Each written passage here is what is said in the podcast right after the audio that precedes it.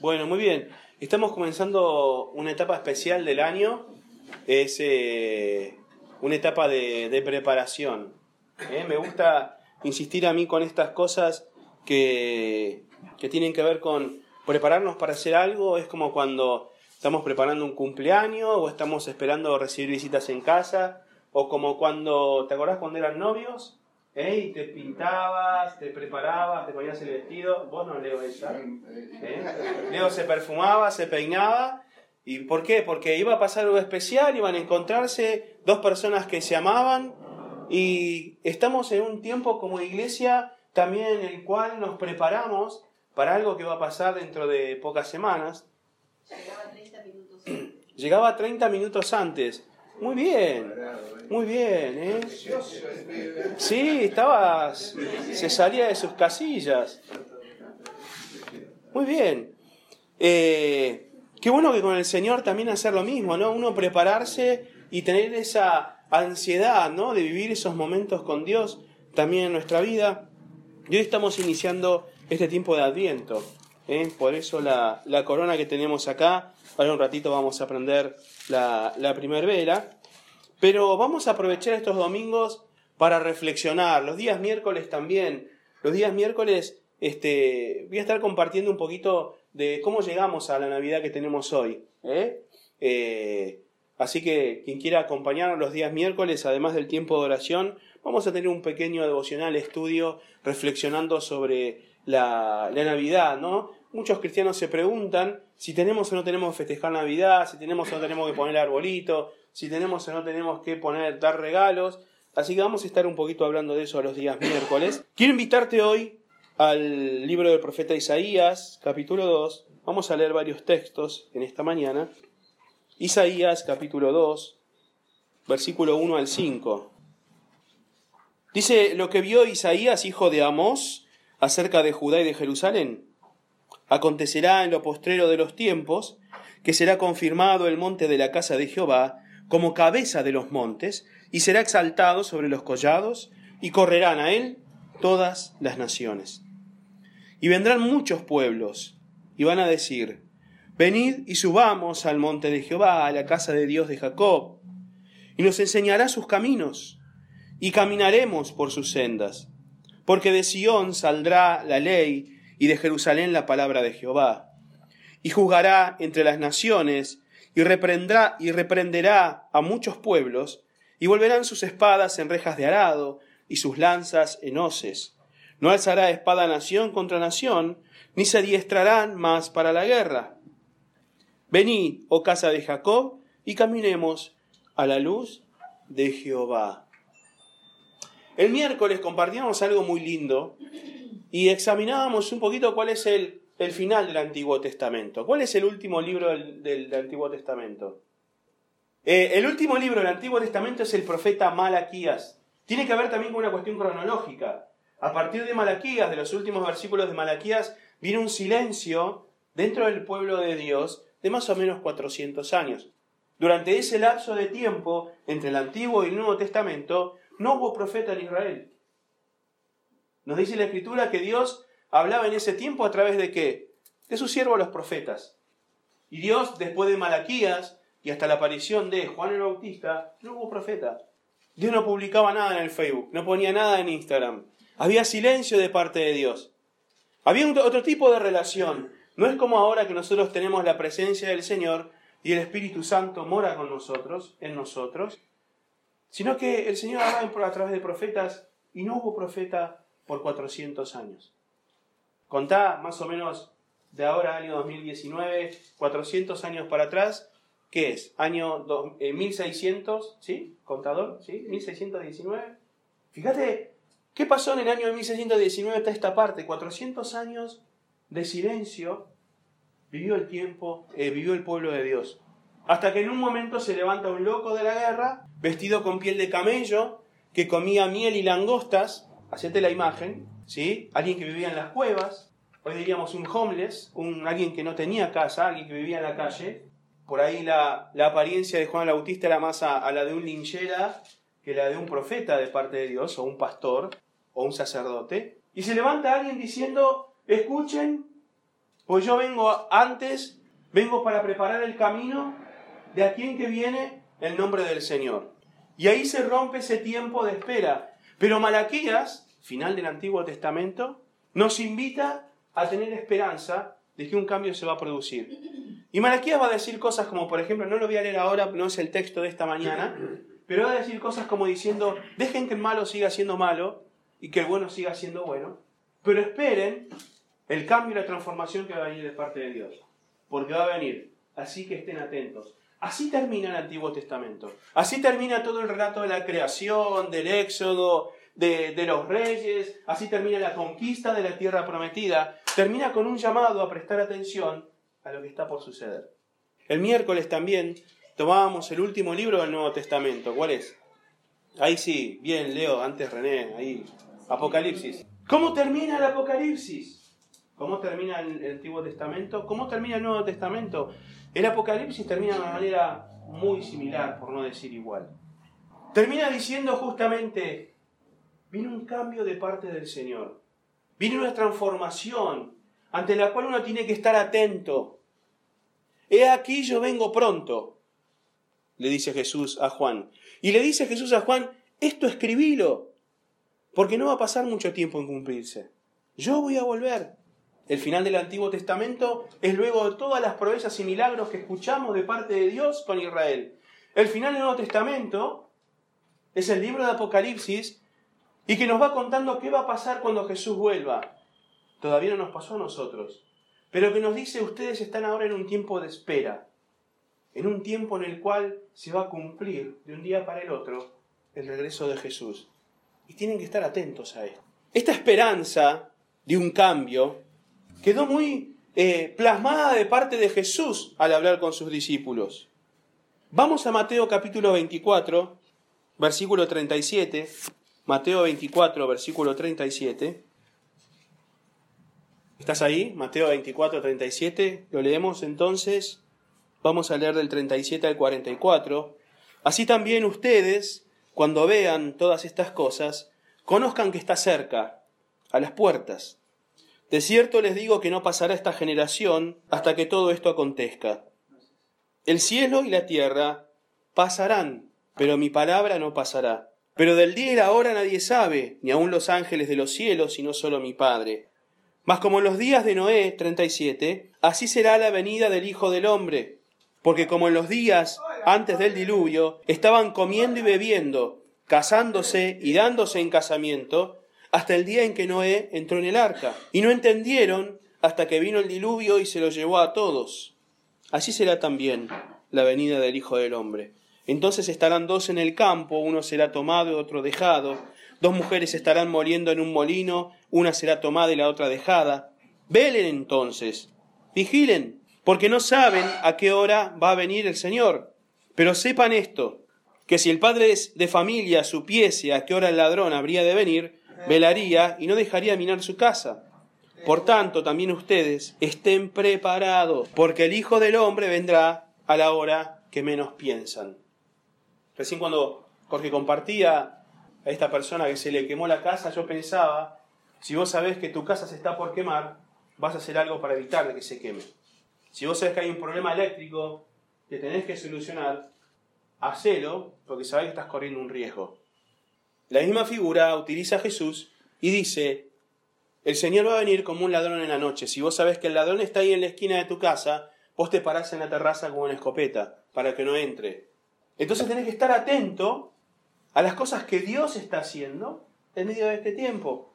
Y cuando llegamos a este tiempo de diciembre, es un tiempo también para estar atentos a lo que Dios hace. Por lo general, diciembre uno está esperando, como decía Jorge hace un ratito el aguinaldo, otros esperan las vacaciones, uno está esperando que cierre el año, hacer el balance, ahora viene un cambio de gobierno, se espera a ver quiénes son las autoridades. Y la escritura nos invita a preparar nuestro corazón para esperar cosas de Dios, porque van a venir. Es como cuando van a alargar una carrera, que están todos en la línea de, largada esperando que el semáforo se ponga al verde o se abran las gateras, diría el burrero. ¿no? Las gateras en ese lugar están los caballos en la pista de carrera de caballos. Y las promesas del Señor están ahí, a las puertas. Leíamos el Salmo hace un ratito que lo compartía con, con los ancianos eh, el día viernes y les decía, este Salmo 122 es un salmo que se recitaba cuando los peregrinos iban camino hacia Jerusalén. Vos sabés, todos los judíos en varios momentos del año tenían que ir hasta Jerusalén a adorar a Dios. Así que venían de diferentes pueblos, de diferentes ciudades, y mientras iban por el camino había ciertos salmos que habían sido escritos y diseñados para ese peregrinaje. Y este Salmo 122, lo interesante es que dice, Jerusalén, ya estamos a tus puertas, ya estamos acá, vemos tus muros, tu ciudad fortificada, el lugar donde vamos a adorar al Señor. Sin embargo, era un salmo que estaba hecho para recitar mientras uno iba camino a Jerusalén, no cuando estabas ahí. Entonces tenía este componente de esperanza. De ya estoy ahí, pero todavía no. Y algo parecido nos pasa a nosotros. Vos y yo que creemos en el Señor, que hemos abierto nuestro corazón a Cristo, tenemos todas las promesas de Dios en nuestra vida. Somos santos, somos reyes y sacerdotes. El Señor nos promete que todo nos va a ayudar a bien, pero todavía no. Todavía hay cosas que tardan en cumplirse. ¿Por qué? Y porque el Señor está haciendo esa obra. Es como cuando te acercas a un negocio y decís, vidriera en preparación. Vos y yo somos como vidrieras en preparación. El Señor nos está preparando para mostrarnos al mundo. Dice Pablo en una de sus cartas que la creación espera la manifestación de los hijos de Dios. Y el Señor está preparando esa manifestación. Fíjate un poquito para, ver el, lo que está pasando alrededor nuestro hoy por hoy. Prendés un noticiero y ¿qué escuchás? Los líos que hay en Chile, los líos que hay en Colombia, en Venezuela, temas del bono de fin de año, eh, el lío que hay este, en, no sé, en Bolivia. Escuchás un montón de cosas así, te pasan las propagandas y quiero decirte, todo responde a cierta lógica. Una lógica que viene desarrollada desde el principio, casi desde que somos personas. Cuando Malaquías da este mensaje, allá por el año más o menos 400 y pico, 500 antes de Cristo, en esa misma época, en Grecia, había un muchacho que se llamaba, te lo voy a decir bien porque no quiero decir cualquier cosa, Heráclito. ¿Alguien escuchó alguna vez de Heráclito, no? Interesante el pensamiento de Heráclito, un filósofo griego de, eh, contemporáneo de Malaquías. Y este filósofo, filósofo griego este, tenía la idea de que la vida, de que todas las cosas eran como un río. Él decía, mira, uno no es el mismo que se mete en el río y el agua no es la misma que te moja dos veces el cuerpo. Es más o menos lo que te decía Heráclito, diciendo, todo fluye en la vida, todo fluye. Sin embargo, tiene que haber algo inconmovible que dé cauce a esa agua que fluye. Y Heráclito definía el cauce del río, que casi no cambia, el cauce del río, el fondo del río, lo que hace que el agua fluya controladamente, decía, eso es el logos, decía Heráclito. Eso es la fuerza natural de todas las cosas, es lo que mantiene en control a todas las cosas. Pablo después va a tomar este logos y va a decir Jesús es el logos. Juan, cuando dice en el principio de su, de su evangelio, hablando de Jesús que era la palabra, esa, la palabra palabra en griego es logos. Y lo que decía Heráclito tiene que ver mucho con lo que hoy se habla en nuestra sociedad. Y se ve hablando por lo menos desde el inicio de la edad moderna. Y es que acá hay un cambio constante porque vos y yo como personas necesitamos ser desafiados cada dos por tres para cosas nuevas. Si no nos estancamos. El miércoles hablábamos con un hermano que estaba en la reunión de oración y orábamos porque él se sentía agobiado por hacer las cosas todos los días de la misma manera. ¿Eso cómo se llama? Rutina. No rutina. La rutina nos agobia, nos cansa, nos harta. Hace un montón de años que estoy en esta circunstancia, no aguanto más, quiero conocer algo nuevo, quiero romper con la monotonía. Y vos y yo como personas siempre estamos con esas cosas. Hay un filósofo un poquito más cercano a nuestro tiempo, siglo XXI, que es Sigmund Bauman. Conocidísimo, ya hemos hablado de él, hemos compartido un poquito Él básicamente lo que dice es que estamos viendo tiempos líquidos, ¿eh? tiempos eh, en que vivimos una época de incertidumbre. Entonces vamos probando diferentes cosas. Esto es muy común, desde por lo menos acá en Argentina, desde la década del 70 para esta parte. ¿eh? Ir probando, ir viendo. Entonces los jóvenes van probando pareja, no duramos mucho ya en el trabajo, los trabajos antes eran para toda la vida. Uno entraba a trabajar en una fábrica y se jubilaba en esa fábrica. Entrabas a trabajar en una oficina y esa empresa te tenía hasta que te jubilabas y te regalaban el reloj de oro y te decían gracias por tu servicio. Ahora no. Ahora se van cambiando los trabajos, van cambiando las empresas, funden una empresa, crece otra nueva. Estamos como muy acelerados. Simon Bauman lo define de esta manera, con esta esta ilustración es una sociedad líquida, es una modernidad líquida. Así que desde esta imagen de, Bauman, este filósofo falleció hace un par de años, si no has leído nada, por lo menos algún artículo agarrá, es de mucho provecho, tiene una buena lectura de la sociedad moderna. Decimos que ya la sociedad no sigue patrones establecidos. Ya la sociedad no quiere instituciones fijas. Por eso la lucha, por ejemplo, contra el matrimonio, que se considera una institución dentro de la sociedad. Por eso la lucha, por ejemplo, contra la maternidad. Y cada uno puede tener un pensamiento diferente de cada cosa. Vos podés creer algo, yo puedo creer otra cosa. Vos podés decir lo que quieras, yo también, porque total hay libertad. Entonces ya no hay estructuras, no hay patrones para respetar. Como decía el cantante, caminante se hace camino al andar. Y eso es más o menos lo que nos define como sociedad y muchas veces también como iglesia. Tenemos una cuestión, un problema, yo digo, ontológico. La cuestión ontológica está muy de moda ahora.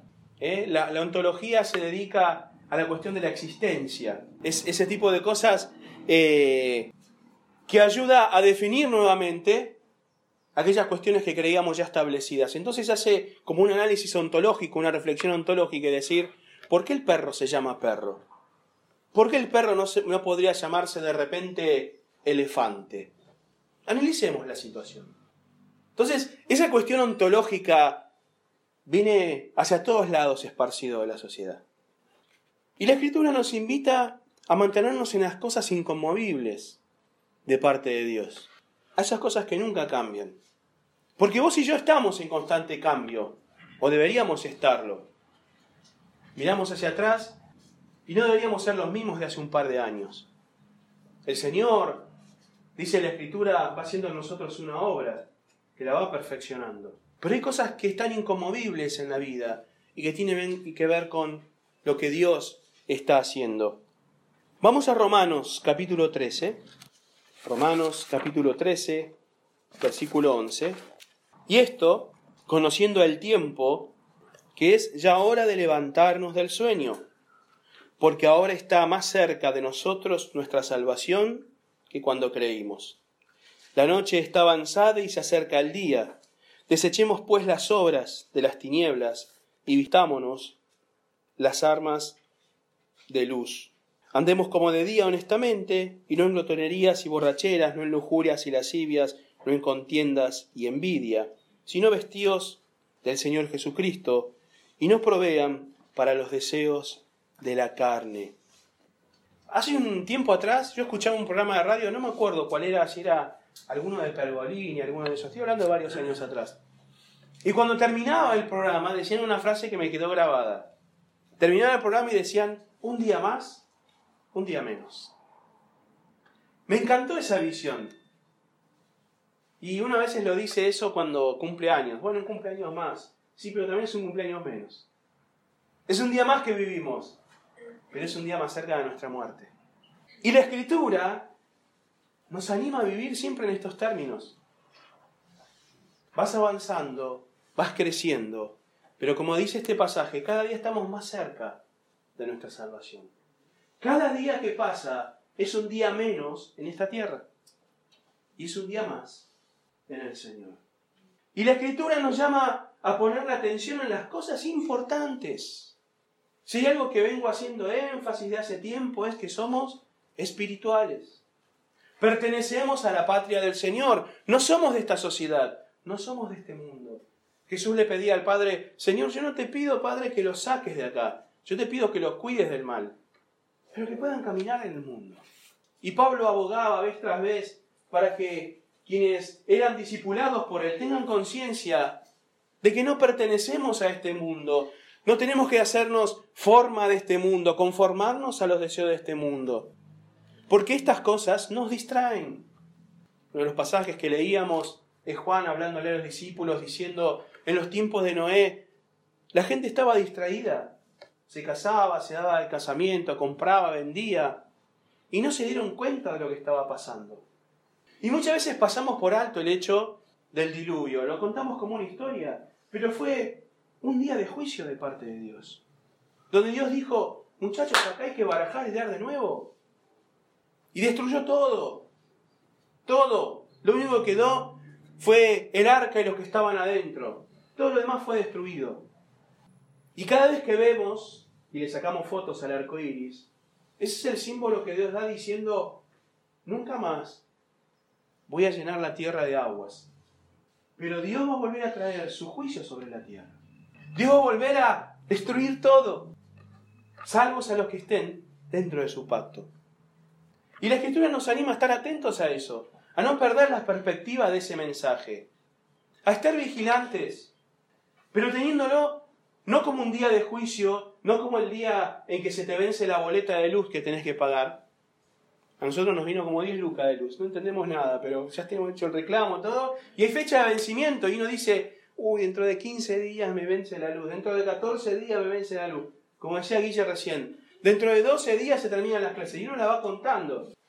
Y la escritura no nos alienta a eso, a decir, ya falta poco para que el Señor destruya todo, sino que nos alienta a tener un mensaje de esperanza, de decir, ya falta poco para encontrarnos con el Señor. Cada día que pasa, cada minuto que va pasando, es un minuto que estamos más cerca de encontrarnos con el Señor. No sabemos cuándo, pero sabemos que cada vez falta menos. Había un muchacho hermoso que se llamaba Julio Grondona.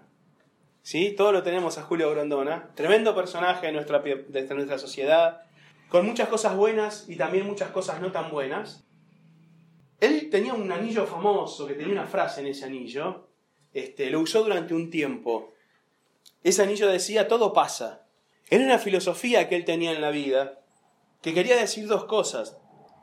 En primer lugar, de que todo podía pasar. El todo pasa, una de las excepciones que tenía era esa. Todo podía llegar a pasar. Así que no te cierres en las posibilidades. Y el otro significado que tenía esa frase era, nada es permanente. Todo se termina. Y esas frases a él lo animaron a tratar de entender los tiempos que vivía y adecuarse a esos tiempos. Meterse por los costados, por las orillas. Y eso la verdad que lo hizo bárbaro. Cambiaban los gobiernos, cambiaban administraciones y él seguía como el pope de la Asociación del Fútbol Argentino. ¿Se acuerdan, no? Él estuvo del año 79, eh, no sé, hasta el año creo que 2007, 2006. No recuerdo exactamente la fecha. Pero fue una persona que supo estar despierto y vigilante a qué pasaba en el país en esa época para ser como los gatos, siempre caer bien parado. Y esa es más o menos la actitud. No es el ejemplo, pero es la actitud. Que la Biblia nos pide a vos y a mí. Ser vigilantes. Ser mansos como palomas, pero atutos como serpientes. Tener esa astucia de parte del Señor. Viendo a ver qué está pasando a nuestro alrededor.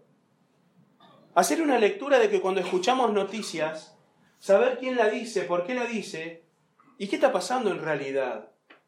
Y preguntarse Señor, ¿qué estás haciendo en Latinoamérica en este tiempo que tenemos tanto quilombo? ¿Por qué tanta bomba? ¿Por qué tanta represión? ¿Por qué tanta protesta? ¿Por qué hay tanta insurrección? ¿Qué estás haciendo, Señor, en medio de los pueblos latinoamericanos? ¿Cuál es la respuesta que está dando la Iglesia en estas sociedades? Porque el Señor nos llama a no estar distraídos, a no distraernos con que nos casamos, no nos casamos, compramos, vendemos, alquilamos, nos mudamos. Eso no es lo importante. Lo importante pasa por otro lado. Por eso el llamado del Señor, busca primero el reino de Dios. Y lo demás se te va cerrado por añadidura. Anda a trabajar, sí, anda a trabajar. Crece, desarrollate profesionalmente, comprate si podés tu casa, todo eso está bien. Pero no te mates haciendo eso. No gastes tu vida haciendo esas cosas. Y la Navidad tiene mucho del nuestro, tiene mucho de, de, la impronta de la sociedad en este tiempo. Veía, ¿alguno vio las imágenes de Black Friday? Estoy pronunciando bien, ¿no? Para ello tengo un, un inglés de, del sur, entonces es más Black Friday. Pero es tremendo, la gente haciendo colas de un par de días antes en los comercios en Estados Unidos para ir y llevarse esos televisores o, la PlayStation, ese tipo de cosas. Un consumismo, el Día de Acción de Gracias también, la gente que se reúne, mesas que tienen más comida de la que yo puedo llegar a comer, mirá que como bastante. Pero mesas tremendas, de abundancia, a veces obscenas, ¿no? Porque sobra un montón de comida y todo eso se termina tirando y vos volvés a recalentar el arroz con huevo, viste que te hiciste hace dos días. Y la Navidad tiene mucho de eso. Corremos, a ver, ¿dónde lo vamos a hacer? ¿En casa de tu mamá o en casa de la tuya? No, en casa de la mía. Hay que poner las luces, compremos el helado, preparemos, yo preparo el pionono, si alguno quiere donar pionono no hay ningún problema. Eh, hay que comprar el helado, pongamos otra heladera que trae hielo. Y estamos corriendo con un montón de cosas en Navidad. Y perdemos a lo mejor el sentido que Dios le da a ese día. Que podría haber sido el 8 de agosto, el 17 de septiembre, el 4 de octubre, no importa.